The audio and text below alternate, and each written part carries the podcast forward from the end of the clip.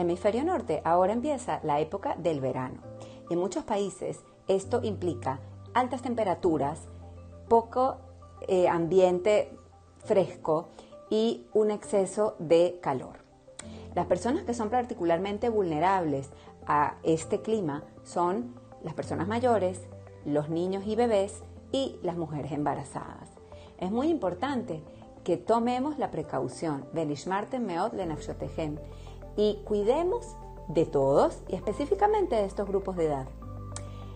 Estar bien hidratado, bebiendo agua, no solamente otro tipo de bebidas.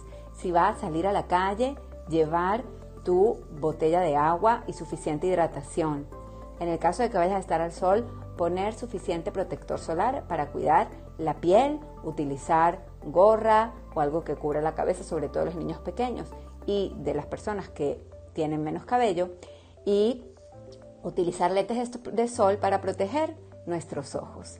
Hay muchas cosas que podemos hacer en este clima de verano, muchas actividades de diversión que nos traen mucha alegría y todos los beneficios del sol, como hemos hablado en nuestros videos anteriores. Sin embargo, es muy importante que podamos comer cosas frescas y ligeras y sobre todo que nuestro nivel de hidratación sea óptimo y en caso de que haya alarma por calor, preferir estar en lugares bien ventilados o con buena climatización y solamente salir en las horas que no hace tanto calor.